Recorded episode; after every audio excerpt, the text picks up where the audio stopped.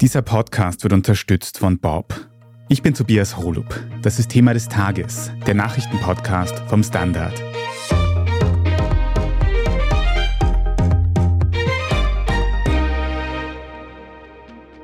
Seit fast zwei Jahren herrscht in der Ukraine jetzt Krieg. Zwei Jahre, in denen Russland unzählige Raketen und Drohnen auf sein Nachbarland feuert. Zwei Jahre, in denen ukrainische Soldatinnen und Soldaten bei der Verteidigung ihrer Heimat umkommen. Fast zwei Jahre nach Beginn des Ukraine-Krieges sind Ressourcen abgenutzt und Menschen müde auf beiden Seiten. Und ich glaube, es ist aber trotzdem falsch, von einer Art Kriegsmüdigkeit in dem Sinne zu sprechen, weil die Zivilbevölkerung in der Ukraine, die war von Anfang an kriegsmüde. Niemand in der Ukraine wollte diesen Krieg. Aber es ist auf der anderen Seite auch so, Russland hat sich auch auf einen längeren Krieg eingestellt und nach allen Parametern kann Russland wohl noch jahrelang Krieg führen. Wir haben heute mit den Standard-KorrespondentInnen in Kiew und Moskau darüber diskutiert, wie lange dieser Krieg so noch weitergehen kann und ob er einen Kompromiss erzwingen könnte. Daniela Brugger, Joachim Jo Angerer, ihr berichtet für den Standard aus Kiew und Moskau respektive und wir haben heute mal das Vergnügen, würde ich sagen, dass wir alle drei gleichzeitig miteinander reden können, was immer sehr, sehr spannend ist, weil wir beide Perspektiven aus der Ukraine und aus Russland sehen können. Wir haben jetzt bald die ersten zwei Jahre Ukraine-Krieg gesehen. Könnt ihr bitte für den Anfang kurz beschreiben, aus eurer Sicht, wo dieser Krieg aktuell gerade steht? Daniela, vielleicht willst du beginnen. Ja, also so wie du gerade gesagt hast, wir haben jetzt 21 Monate Krieg in der Ukraine. Also der Krieg findet ja immer noch hauptsächlich auf ukrainischem Boden statt.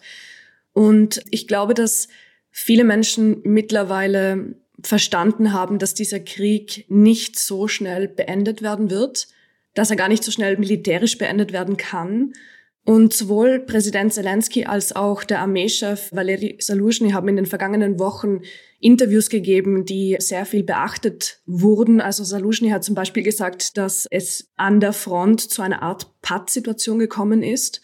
Und Zelensky hat vor einigen Tagen gegenüber der Associated Press gesagt, dass die angekündigte Gegenoffensive in diesem Jahr eben nicht die Ergebnisse erzielt hat, die man sich erwünscht hätte von ukrainischer Seite. Und er hat davon gesprochen, dass sich der Krieg jetzt eben in einer neuen Phase befindet, nämlich in der Winterphase. Also er spricht auch vom Winter an sich als eine neue Phase mit neuen Herausforderungen. Und ich glaube, man merkt einfach auch sehr stark, dass es in der Ukraine mittlerweile einfach sehr viel mehr dazu gekommen ist, dass die Stimmen sich zurückhalten, wenn wir eben von diesem sehr großen Optimismus sprechen, dass zum Beispiel die Krim sehr schnell zurückerobert werden kann. Also ich merke da auf jeden Fall, dass die Stimmung sich verändert hat. Jo, wie wird das in Russland eingeschätzt, die aktuelle Lage? Na, dass der Krieg jetzt in die Winterphase eintritt, das wird auch in Russland so eingeschätzt. Da wird auch geredet darüber, dass es jetzt mehr oder minder ein Stellungskrieg wird. Also keiner geht mehr von großen Geländegewinnen auf beiden Seiten aus. Das ist auch witterungsbedingt wäre das natürlich schwierig. Bei den Leuten stellt man schon fest, es ist eine gewisse Form von Kriegsmüdigkeit auch da. Da werden wir ja später noch vermutlich drüber reden. Aber es ist auf der anderen Seite auch so, Russland hat sich auch, oder die russische Armee hat sich auch auf einen längeren Krieg eingestellt und nach allen Parametern, wenn man es nur mal rein militärisch betrachtet, kann Russland wohl noch jahrelang Krieg führen in der Ukraine. Die Rüstungsindustrie fährt auf Hochtouren, die Wirtschaft ist eben nicht zerstört oder durch die Sanktionen nur marginal getroffen, zumindest für einen Moment. Vielleicht wird das später mal anders sein, aber für einen Moment ist es so. Russland hat ausreichend Artilleriemunition über den Deal mit Nordkorea. Russland bekommt auch über die Umgehung der Sanktionen alle Mikrochips und alle Hightech-Bauteile, die man eben braucht, um kompliziertere Waffensysteme wie Raketen und Drohnen und so weiter zu fertigen. Also Russland kann noch über Jahre den Krieg führen, wenn es erforderlich ist. Die Leute sagen allerdings schon auch, und da gibt es auch Umfragen dazu, das sollte jetzt mal zu Ende gehen. Wichtig ist nur, dass man dabei sehen muss, dass die Menschen hier sagen, Russland darf dabei nicht verlieren. Das ist ein ganz großes Trauma aus dem Zweiten Weltkrieg, der hier der große Vaterländische Krieg heißt. Wenn Russland verliert, dann wird Russland zerrieben von irgendwelchen Feinden oder Weltmächten. Das ist ein Trauma, was tief in der russischen Gesellschaft ist. Und äh, Russland darf nicht verlieren, aber der Krieg sollte schon zu Ende gehen langsam. Also insofern ist da schon eine gewisse Kriegsmüdigkeit auch da. Also ganz verkürzt zusammengefasst, die Situation hat sich sehr eingefahren an den Fronten und ich höre aber auch schon raus, auf beiden Seiten wird die Kriegsmüdigkeit immer größer. Und Daniela, was da vielleicht noch beitragen könnte, Jetzt nur als Beispiel hier in Österreich haben wir seit dem vergangenen Wochenende wirklich den großen Wintereinbruch gesehen und das ist ja auch in der Ukraine immer ein riesiges Thema. Wie nah steht die Ukraine vor dem vermutlich harten Winter und ist man dafür gerüstet? Also ich kann zunächst sagen, dass ich das immer mitfrage, wenn ich Interviews führe, wie sich die Menschen eben vorbereiten auf den Winter. Und zuletzt war ich zum Beispiel in den Regionen Sumy und Kharkiv unterwegs und war dort auch in Dörfern, die eben teilweise zerstört wurden aufgrund der Angriffe. Und die Lage in den Dörfern ist natürlich eine andere als in den Großstädten. Also in den Dörfern, da sammeln die Menschen natürlich Brennholz und versuchen sich einfach bestmöglich vorzubereiten mit Lebensmitteln, mit, mit Decken, mit allem Möglichen eben. Und gleichzeitig ist aber auch die Lage ganz anders in gewissen Dörfern, die sich eben in der Nähe der Front befinden, weil die Zerstörung dort eben auch immer noch sichtbar ist.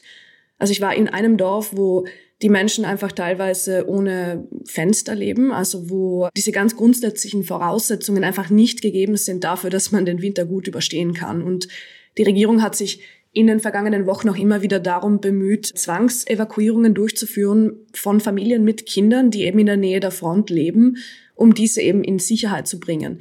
Und ganz allgemein ist es natürlich so, dass die Bevölkerung weiß, was sie zu erwarten hat aufgrund des vergangenen Winters, wo man eben auf die, sagen wir mal so, harte Tour eben erlebt hat, was es bedeutet, wenn man ohne Strom, ohne Wasser, manchmal ohne Heizung lebt und das heißt, hier ist davon auszugehen, dass die Menschen ausgestattet sind mit Powerbanks, mit Kerzen, mit Decken, so wie im Vorjahr.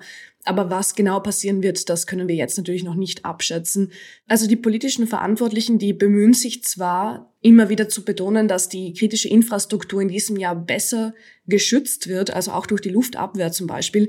Aber es ist natürlich auch so, dass die Resilienz nicht mehr gegeben ist, so wie sie vielleicht vor einem Jahr war, weil einfach vieles nicht repariert werden konnte und weil teilweise auch die Ersatzteile fehlen für größere Reparaturen. Das heißt, es ist eigentlich damit zu rechnen, dass es wieder zu sehr großen Ausfällen kommt, die es jetzt auch schon in manchen Landesteilen gibt. Also zum Beispiel, wenn man sich anschaut, die Regionen Cherson oder Mikolaev oder auch im Donbass natürlich, da gibt es natürlich Orte, wo diese Ausfälle jetzt schon zum Alltag dazugehören. Also jetzt vielleicht auch ein guter Zeitpunkt, wo man wieder für die Zivilbevölkerung in der Ukraine etwas spenden kann, damit die Menschen gut durch den Winter kommen. Daniela, du hast vorher gesagt, was das Militärische angeht, ist diese Euphorie, dass man eben schnelle Erfolge erzielen kann und will, ein bisschen zurückgegangen. Aber sind die Soldatinnen und Soldaten noch motiviert genug? Hat man noch genug Moral, dass man quasi jetzt noch einen Winter in Schützengräben ausharrt und kämpft? Ja, die Frage ist ja immer, welche Wahl haben die Menschen? Also welche Wahl haben die ukrainischen Soldaten? Wir haben das ja vorher schon von Jo gehört. Von russischer Seite gibt es eigentlich keine Bemühungen und keine Absichten, dass man den Krieg beendet, beziehungsweise der Krieg soll damit zu Ende gehen, dass Russland siegt. Und das bedeutet natürlich für die ukrainische Seite, dass man verteidigen muss, weil eine Unterwerfung oder Aufgeben einfach keine Option ist für die Menschen. Das heißt, das ist zum einen das, was ich beobachte, wenn man zum Beispiel in die Dörfer geht, die sich in der Nähe der Front befinden, die unter russischer Besatzung standen im vergangenen Jahr. Und wenn man dort mit den Bewohnern spricht, dann sagen die ja, ohne unsere Armee, ohne die Soldaten, die uns verteidigen, dann kommen die Russen wieder zurück und wir werden wieder unter russischer Besatzung leben. Also das ist die sehr konkrete Angst der Menschen. Natürlich sind die Soldaten und Soldatinnen müde, die kämpfen einfach schon seit mehr als einem Jahr. Also sehr viele kämpfen bereits seit Beginn des Krieges. Und es gibt auch de facto nicht die Möglichkeit, einfach so aus der Armee auszutreten, während das Land im Kriegszustand agiert. Und ich glaube, es ist aber trotzdem falsch, von einer Art Kriegsmüdigkeit in dem Sinne zu sprechen, weil die Zivilbevölkerung in der Ukraine, die war von Anfang an kriegsmüde. Niemand in der Ukraine wollte diesen Krieg. Und die Soldaten auf der anderen Seite, Natürlich sind die Menschen kriegsmüde, aber es ist einfach keine Option aufzugeben. Also es ist immer noch das, was ich höre, wenn ich Interviews führe und so würde ich die Stimmung immer noch einschätzen. Aber natürlich ist die Lage sehr anstrengend und die Menschen sind einfach sehr müde und es ist einfach nicht davon auszugehen, dass sich die Situation sehr bald auflöst. Wenn ich vielleicht da noch ergänzen kann und ein bisschen präzisieren kann, was siegen müssen oder siegen können für Russland bedeutet. Da gibt es ganz viele Felder, wo diskutiert werden kann, wo es Diplomatie geben könnte, sozusagen, wo man verhandelt kann. Eines aber nicht, die besetzten Gebiete wird Russland nicht mehr hergeben. Das ist jetzt russisches Staatsgebiet. Aus der russischen Sicht natürlich, es gibt so eine große Ausstellung über die Zukunft Russlands in Moskau gerade, sehr aufwendig gemacht. Und da stehen natürlich die ukrainischen besetzten Gebiete prominent drin als eben neues russisches Staatsgebiet. Also damit zu rechnen, dass Russland in Verhandlungen diese Gebiete wieder hergibt, das glaube ich eine Illusion. Und man setzt in Russland natürlich auch ein bisschen darauf, dass der Westen insgesamt insgesamt jetzt ein bisschen überdrüssig wird dieses Krieges. Wir wissen ja, die Amerikaner haben große Schwierigkeiten im Moment. Ob es nächstes Jahr überhaupt noch Rüstungsgüter und Geld geben wird, hängt in den Sternen. Auch manche europäischen Länder sind am Überlegen, Überlegungen gibt es auch in Deutschland beispielsweise, ob man das so fortführen will, im Moment gerade bei der Haushaltskrise, die es da gibt. Damit spekuliert natürlich Russland auch ein bisschen, dass die Unterstützung nachlässt und der Krieg dann zwangsweise zu Ende gehen muss, weil eben keine Rüstungsgüter und keine Soldaten mehr da sind in der Ukraine. In Russland ist es jetzt so, Russland hat auch ausreichend Soldaten, also die rotieren auch, also kommen auch Einheiten zurück, quasi in Urlaub oder in Ruhephasen, was ja sehr wichtig ist, und kommen neue Einheiten hin. Da hat man den Gedankengang von 2022, nämlich Mobilisierung, Mobilmachung, die ja ziemlich schief gelaufen ist in der Öffentlichkeit, in der russischen, den hat man aufgegeben, man macht jetzt einfach mit Geld. Man wirbt Soldaten an, Vertragssoldaten zahlt in relativ gute Gehälter. Ein Unteroffizier kriegt, glaube ich, so um die 2400 Euro umgerechnet. Das ist ein gutes Gehalt für Russland.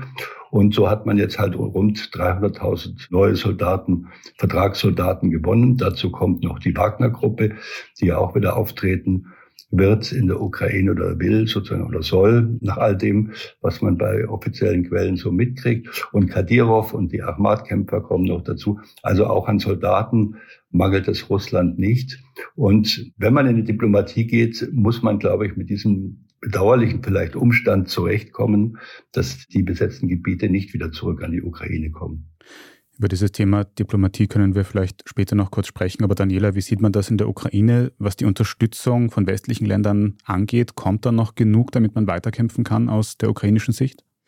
Die Lage ist auf jeden Fall besorgniserregend und zwar in mehrerer Hinsicht. Also zum einen würde ich mal gerne davon sprechen, von diesem Thema Kriegsmüdigkeit, das wir ja auch in den westlichen Ländern immer wieder jetzt zum Thema machen. Und zum einen Kriegsmüdigkeit in westlichen Gesellschaften, das finde ich ist einfach ein falscher Ausdruck. Zum einen, weil die Menschen zum Beispiel in Österreich, in Deutschland und so weiter, ohne den Krieg erlebt zu haben, von einer Kriegsmüdigkeit sprechen. Ich glaube, es ist eher eine Art von Müdigkeit von schlechten Nachrichten, die sich eben zusammenmischt mit einer Art von ja, Nachrichtenvermeidung als großes Phänomen. Und ich glaube, das ist sehr spürbar momentan, also dass die Menschen einfach nicht mehr so sehr interessiert sind an dem, was in der Ukraine passiert, im Gegensatz zu vor einem Jahr, wo man mit Leuten in Wien etwa über Details sprechen konnte, über kleine Dörfer, die befreit worden sind. Also ich merke hier, dass der Anschluss mittlerweile etwas fehlt.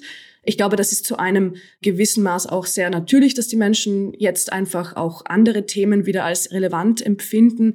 Und man darf das auch nicht gleichsetzen, glaube ich, mit der Unterstützung für die Ukraine generell in der Gesellschaft. Aber natürlich ist es besorgniserregend, dass hier die mediale Aufmerksamkeit zurückgegangen ist, weil wir als Medien natürlich dafür sorgen, dass Themen aktuell bleiben, dass man sich darüber informiert und dass wir ihnen auch eine gewisse Wichtigkeit zusprechen.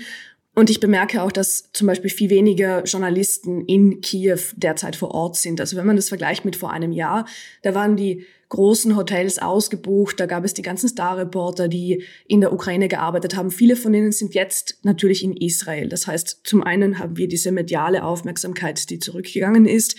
Und zum anderen ist es natürlich auch so, dass wir Wahlen hatten in der EU. Wenn wir uns anschauen, die Slowakei oder die Niederlande, dann sind das schon sehr besorgniserregende Entwicklungen auch. Da scheinen Hilfen auch zu wackeln in der Zukunft. Und dann steht natürlich im kommenden Jahr noch die US-Wahl an. Und das, was in den USA passiert, ist natürlich sehr entscheidend, wenn wir über die Unterstützung, die militärische Unterstützung der Ukraine sprechen. Und da ist es wohl auch so, dass die Mittel für die Ukraine, wenn sich das nicht ändert, bis zum Jahresende auslaufen werden. Und das ist natürlich eine Situation, die die Ukraine in eine sehr schlimme Lage bringt. Und wir in Europa sind aber eigentlich von diesem Krieg geografisch sehr viel stärker betroffen als die USA. Das heißt, es wird auch uns betreffen, wenn die USA diese Hilfen reduzieren. Und ich glaube, da dürfen wir uns auch in Europa keine Illusionen machen. Also der Krieg wird so schnell nicht aufhören und wir müssen uns einfach nur auch überlegen, wie wir damit umgehen, was unsere Strategie ist, weil jeder weiß, dass die Ukraine abhängig ist von der westlichen Unterstützung, sowohl militärisch als auch humanitär. Aber da, um da einzuhaken, da gibt es ja auch ein paar ganz objektive Problematiken. Das eine ist Geld wo ja zunehmend jetzt diskutiert wird in vielen europäischen Ländern, können wir das, was die Amerikaner jetzt da bislang geschultert haben, können wir das jetzt auch noch zur Plus, also zusätzlich übernehmen. Und die andere Problematik ist, eins sind einfach Rüstungsgüter. Die Arsenale sind leer.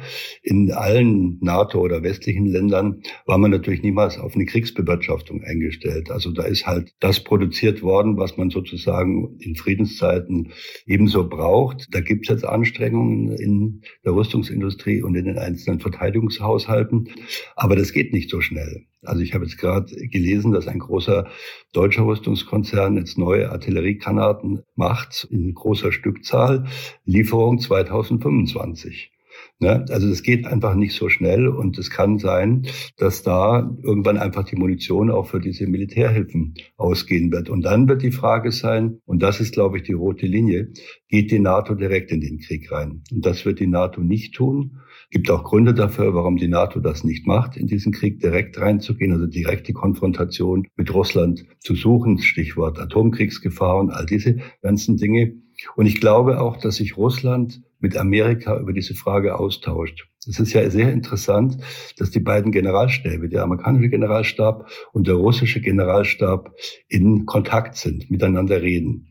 Das ist seit Zeiten des Kalten Krieges so, aber wird jetzt auch noch fortgesetzt. Ich nehme nicht an, dass die übers Wetter reden oder über den nächsten Urlaub, sondern ich nehme an, die reden genau darüber, wo die jeweiligen roten Linien für die jeweilige andere Nation sind. Also von all diesen Dingen her schaut es im Moment für die Ukraine nicht besonders gut aus. Aber ich wollte dich auch nochmal unterstützen, Daniela. Wir Medien müssen dieses Thema wachhalten und in der Öffentlichkeit halten.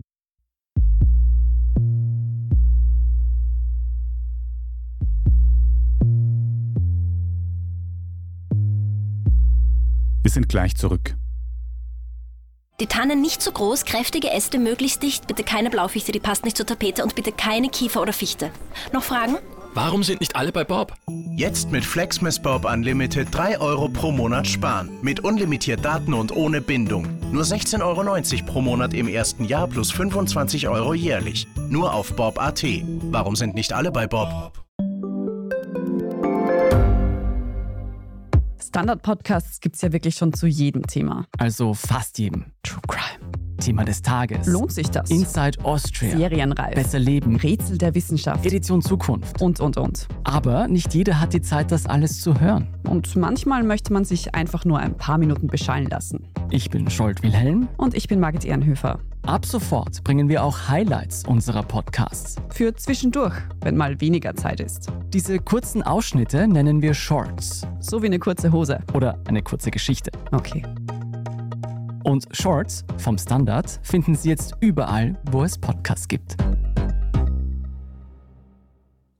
Ich wollte dazu noch sagen, also wir haben jetzt sehr viel über diese politische Ebene, über diplomatische ja, wenn man es so nennen kann, Lösungen jetzt kurz gesprochen. Aber ich glaube, was wir eben nicht aussparen dürfen, ist die ukrainische Zivilbevölkerung. Also die ukrainische Zivilbevölkerung, die wird sich nicht ergeben. Also nicht aus meiner Erfahrung. Die Menschen gehen auf die Straße, wenn sie Veränderung wollen und sie werden auch weiterhin, glaube ich zumindest, also von meinem Gefühl, von meinen Erfahrungen her einfach standhalten. Und ich glaube, das ist schon auch ein Faktor, den wir hier mitbedenken müssen. Es wird nicht nur über die Köpfe der Zivilbevölkerung in der Ukraine hinweg entschieden werden, wie dieser Krieg weitergeht oder wie er sich entscheidet. Und ohne die Zivilbevölkerung in der Ukraine wären auch die vergangenen Erfolge der ukrainischen Armee gar nicht möglich gewesen. Also wir wissen ja auch, dass die ganz normalen Bewohner hier angefangen haben, in den ersten Tagen und Wochen des Krieges sich entweder den Streitkräften anzuschließen oder eben auch mit freiwilligen Verbänden zu kämpfen und natürlich auch die ukrainische Armee zu unterstützen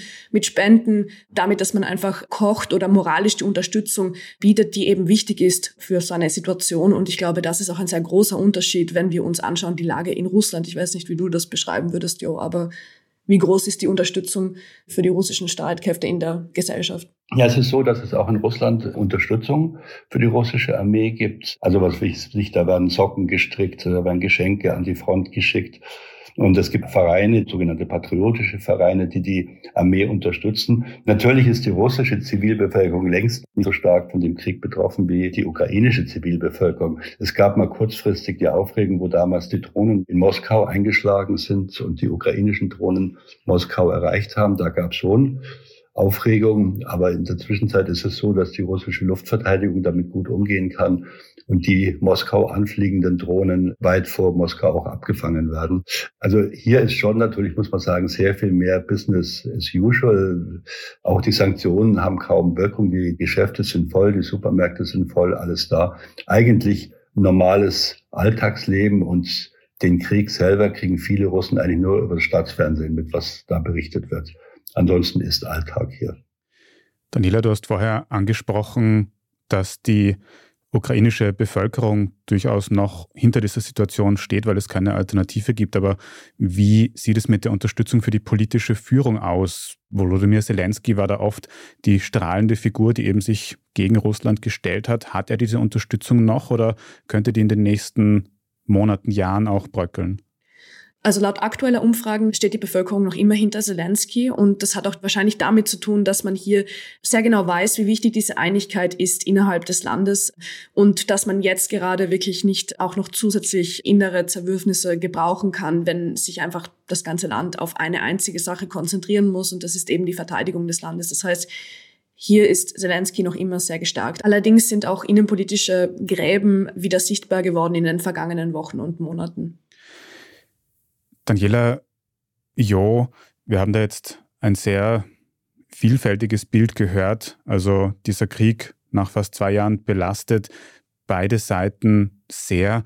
Vor allem bei der Ukraine höre ich raus, dass die militärische Situation und vor allem auch was die Unterstützung durch den Westen und auch die Aufmerksamkeit angeht, sehr, sehr schwierig ist. Wie denkt ihr, kann das im kommenden Jahr jetzt weitergehen? Was werden die Ziele der beiden Seiten sein und muss die Ukraine nicht gezwungenermaßen vielleicht auch über einen Kompromiss in irgendeiner Form nachdenken, weil einfach die Ressourcen und die Unterstützung nicht mehr da sein werden? Ja, wenn ich mal anfange, ich glaube, die Ukraine wird Kompromisse eingehen müssen. Das mögen wir jetzt schrecklich finden und mögen wir schlimm finden. Ich glaube aber, die Unterstützung des Westens wird wegbrechen. Die Amerikaner haben ja relativ frühzeitig gesagt, ihr habt jetzt die Chance auf eure Frühjahrsoffensive, wie sie erstmal hieß, und Großoffensive, wie später hieß. Und das ist, ist ja nicht allzu weit jetzt gelungen im Sinne, dass man Gebiete zurückerobert hat. Und jetzt wird irgendwann der Punkt sein, wo der Westen letztendlich die Ukraine in Verhandlungen bringt, möglicherweise aber auch Länder wie Indien oder China, Russland in Verhandlungen bringt. Und dann wird man sehen, es gibt ja verschiedene Lösungen. Also man kann ja sagen, wenn diese Gebiete nicht mehr ukrainische Gebiete sind, dann gibt es dafür eine umfassende Sicherheitsarchitektur für die restliche Ukraine. Da ist ja auch schon diskutiert worden, dass die Ukraine dann durchaus auch in die NATO kommen könnte sozusagen als Denkmodell jetzt erstmal, ist nicht verhandelt natürlich bislang, aber als Denkmodell. Man kann auch überlegen, ob man diese sogenannten neurussischen Gebiete teilweise in autonome Gebiete oder internationale Kontrolle oder sonst irgendwas macht. Also das wird alles ein mikro, mikro, mikro diplomatischer Prozess sein. Es wäre schon mal ein Fortschritt, wenn irgendwo erstmal ein Waffenstillstand erreicht werden könnte, ein kurzfristiger Waffenstillstand. Und dann, ja, also ich glaube, wenn man es realistisch anschaut, wird die Ukraine die Gebiete nicht zurückbekommen. Das wäre jetzt meine Prognose. Oder Russland führt halt weiterhin über Jahre hinweg diesen Krieg fort. Das ist die zweite Variante. Was wir zum einen hier jetzt nicht vergessen dürfen, also du hast jetzt sehr viel diese besetzten Gebiete angesprochen. Das ist nicht das Einzige, was in diesem Moment zählt. Also es geht hier nicht nur um die Anerkennung von sogenannten in Anführungsstrichen neurussischen Gebieten. Das ist übrigens ein Ausdruck, den würde niemand in der Ukraine jemals akzeptieren, sondern es geht schon darum, was in den vergangenen Jahren passiert ist. Wir sprechen hier über Zehntausende von Kriegsverbrechen, die aufgearbeitet werden müssen, von toten Zivilisten, von Angriffen auf Städte überall im Land. Also wir sprechen hier nicht nur über die Gebiete, die besetzt werden. Und da gibt es einfach sehr viele Menschen, die zum einen Gerechtigkeit wollen. Wir werden auch irgendwann über vielleicht, ja, über Zahlungen vielleicht sprechen, wenn wir über Reparationen vielleicht erwähnen. Und was noch dazu kommt, ist, dass es gibt einfach aus ukrainischer Sicht keine Sicherheitsgarantien für eine Art Waffenstillstand und ein Waffenstillstand alleine würde aus ukrainischer Sicht derzeit auch keinen Frieden bedeuten. Wir haben die Situation im Donbass seit bald zehn Jahren. Das war auch eine Frontlinie, die, der Krieg hat aber trotzdem stattgefunden, wenn auch weniger aktiv vor der groß angelegten Invasion. Das heißt, hier gibt es aus ukrainischer Sicht einfach keinen, ja, keinen Kompromiss in dem Sinne. Also ich meine, den Frieden zu finden, das will die Ukraine auf jeden Fall. Die Menschen wollen, dass der Krieg aufhört. Aber wie gesagt, ein Waffenstillstand könnte auch einfach nur eine Verzögerung bedeuten und dass es in den nächsten Jahren wieder zu einem größeren Angriff kommt. Ich glaube jetzt nochmal aus der russischen Sicht, all die weiteren Themen, die du angesprochen hast, also mögliche Reparationszahlungen, auch Untersuchen von Kriegsverbrechen. Ich denke, oder prognostiziere jetzt mal, das ist aber natürlich nur meine Überlegung, dafür gibt es keine Strategien oder Planungen hier. Aber ich denke, über all diese Themen könnte in Verhandlungen auch von der russischen Seite aus geredet und diskutiert werden. Nur eben über das eine nicht, nämlich Rückgabe dieser Gebiete und Rückzug in das russische Kernland sozusagen. Das würde einfach als Niederlage begriffen werden. Und das würde, glaube ich, auch die russische Bevölkerung ihrem Präsidenten nicht verzeihen, wenn er das tun würde. Und wir müssen ja auch sehen, nächsten März sind Präsidentschaftswahlen hier, wo Putin wieder antritt. Und das spielt ja auch alles, was hier innenpolitisch passiert, spielt auch eine Rolle und spielt auch in diese Debatte mit rein. Also zu hoffen ist halt, dass es nicht noch über Jahre hinweg einfach diesen Krieg geben wird, der dann wieder genauso vergessen sein könnte wie 2014, 15. Wie gesagt, also das war dann überhaupt kein Thema mehr, die Ukraine, und dann war es wieder ein Thema. Das dürfte nicht geschehen. Das ist unser Auftrag, dass dieses Thema auch einfach in der Öffentlichkeit bleibt. Also Daniela, als Abschlussfrage, so eine rote Linie, dass sich bei der aktuellen Frontlinie, dass an der festgehalten wird, dass gesagt wird, der Donbass bleibt in der besetzten Situation, wie er jetzt ist, unter russischer Kontrolle und die Ukraine hat die zurückeroberten Gebiete wieder unter ihre Kontrolle. Das ist in der Ukraine nicht haltbar, so eine Lösung. Also es wurde im Laufe dieses Krieges sehr oft von roten Linien gesprochen. Ich glaube, das können wir auch mittlerweile einfach streichen, was rote Linien sind. Und was derzeit der Fall ist, ist, dass wenn man in die Nähe dieser Front kommt, da leben immer noch Menschen. Das sind Leute, die einfach dort leben möchten und Viele wurden vertrieben. Es sind einfach sehr große Gebiete, die mittlerweile vermint sind aufgrund dieses Krieges. Und das heißt, hier gibt es einfach sehr viele Menschen, die eine Art von Gerechtigkeit wollen, die einfach nach Hause zurückkehren möchten.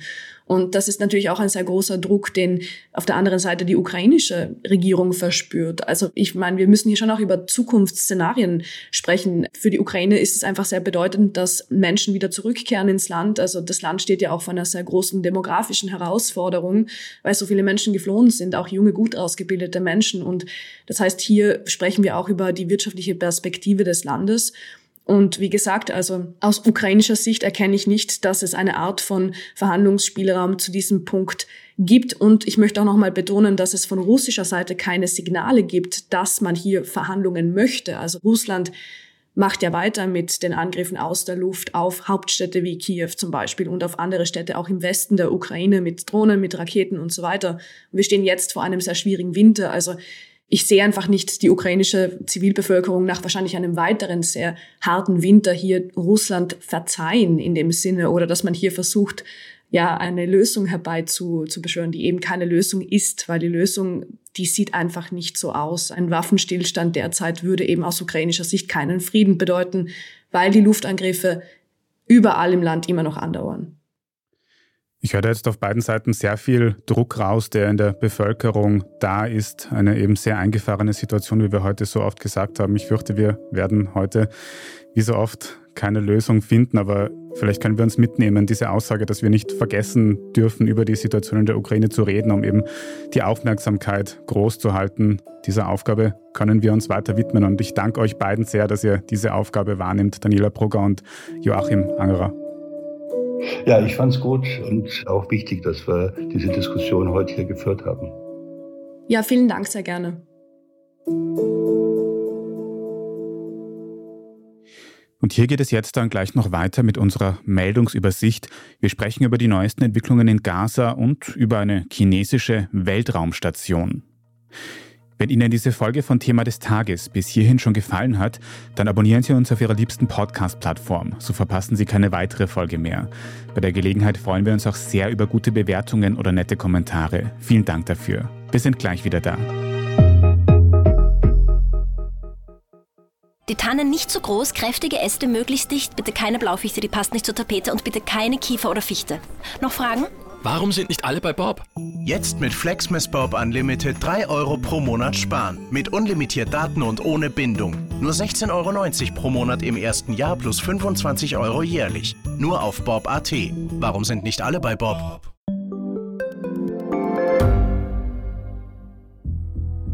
Was ich nicht nachvollziehen kann, ist, warum an jedem Unrecht immer ich schuld sein soll. Ein Korruptionsskandal jagt den anderen. Österreich hat in den letzten 30 Jahren viel über Klimaschutz gesprochen, aber zu wenig getan. Die Politik verschläft die Klimakrise. Die Behörden haben alles richtig gemacht. Fehler vergisst man, statt daraus zu lernen. So sind wir nicht. So ist Österreich einfach nicht.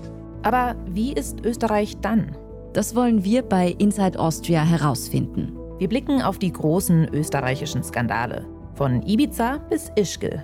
Wir wollen wissen, wer dafür in der Politik die Verantwortung trägt. Und wir schauen genau hin, wo Österreich über seine Grenzen hinaus mitmischt. Vom Wirecard-Skandal bis zum Ukraine-Krieg. Das ist Inside Austria von Standard und Spiegel. Jeden Samstag eine neue Folge, überall, wo es Podcasts gibt.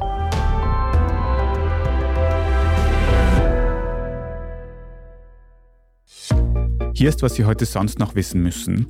Erstens, die israelische Armee, IDF, berichtet aus dem Gazastreifen aktuell von den heftigsten Kämpfen des bisherigen Krieges. Konkret wird auch in der größten Stadt des Südens gekämpft, nämlich in Khan Yunis. Die IDF soll den Ort umzingelt haben und jetzt versuchen, alle Hamas-Zellen dort ausfindig zu machen. Der Israel-verbündete USA geht laut aktuellen Berichten davon aus, dass sich die Offensive noch bis in den Januar des kommenden Jahres ziehen könnte. Ein US-Beamter hat Israel abermals dazu gedrängt, die vielen geflüchteten ZivilistInnen im Süden des Landes zu schonen. Sie werden von der IDF zuletzt durch Flugblätter und über soziale Medien vor kommenden Angriffen gewarnt. Eine abermalige Flucht ist für die meisten Menschen trotzdem sehr, sehr schwierig. Zweitens, es gibt mittlerweile mehr Daten zur Insolvenz von René Benkos Signa. Konkret sollen die Immobilienanteile, die von der Signa Holding gehalten werden, im Jahr 2022 noch mit einem Wert von mehr als 5 Milliarden Euro bewertet worden sein. Als die Signa in der vergangenen Woche dann aber ihre Insolvenz angemeldet hat, war dann nur noch von 2,8 Milliarden Euro Vermögen die Rede. Der Wert des Unternehmens ist also innerhalb kürzester Zeit um fast die Hälfte zurückgegangen. Und das liegt zu einem großen Teil daran, dass Sachverständige und die Holding selbst den Wert von Immobilien regelmäßig schätzen müssen. Durch die aktuelle Marktlage hat das jetzt zu sehr schnellen und großen Verlusten geführt. Noch ein konkretes Beispiel. Das berühmte Kaufhaus KDW in Berlin, das der Signer gehörte, wurde im Gespräch mit Banken auf einen Wert von 1,5 Milliarden Euro geschätzt. Als die Signer Anfang dieses Jahres aber die Hälfte ihres KDW-Anteils verkaufen musste, wurden dafür in der Praxis nur 300 Millionen Euro verlangt. Wenn man der ursprünglichen Bewertung der Signer gefolgt wäre, hätte sie mehr als das Doppelte dafür bekommen sollen. Im schlimmsten Fall könnten im Zuge der Insolvenz jetzt bis zu 90 Prozent des Signer-Vermögens abgeschrieben werden. Und drittens, China ist der einzige Staat, der jetzt eine eigene Raumstation betreibt. Nur zwei Jahre hat es gedauert, diese zusammenzubauen. Im Frühling 2021 ist das erste Modul in die Erdumlaufbahn gestartet und Ende 2022 das letzte. Und jetzt gibt es erstmals ein Foto der gesamten Raumstation. Das wurde von drei chinesischen AstronautInnen aufgenommen, als sie sich nach einem sechsmonatigen Aufenthalt wieder auf den Heimweg gemacht hatten. Die Station namens Tiangong, zu Deutsch etwa Himmelspalast, besteht aus drei Modulen. Einem als Kontrollstation und Unterkunft und zwei weiteren für wissenschaftliche Experimente. Insgesamt ist Tiangong allerdings nur rund ein Viertel so groß wie die internationale Raumstation ISS. Und apropos ISS, sowohl die internationale Raumstation als auch die chinesische sind am Himmel mit freiem Auge als Lichtpunkte zu erkennen. Allerdings nur kurz nach Sonnenuntergang oder kurz vor Sonnenaufgang, örtlich ganz knapp über dem Horizont und überhaupt nur mit sehr guten Augen. Wer trotzdem mehr Infos für die Suche nach den Raumstationen am Himmel bekommen will, der findet sie auf der Standard.at und dort kann dann noch gleich alles weitere zum aktuellen Weltgeschehen nachgelesen werden. Falls Sie dem Standard Podcast Team Feedback oder Anregungen schicken möchten, dann können Sie das über die Mailadresse podcast@derstandard.at tun. Und wenn Sie unsere journalistische Arbeit hier beim Standard unterstützen möchten, dann geht das mit einem Standard-Abo, egal ob für die Zeitung, für die Website oder wenn Sie Thema des Tages über Apple Podcasts hören, dann kann man dort ein paar Euro für ein Premium-Abo zahlen und uns in Zukunft ohne Werbung hören und sehr unterstützen. Also vielen Dank dafür. Ich bin Tobias Holub. Vielen Dank fürs Zuhören und bis zum nächsten Mal.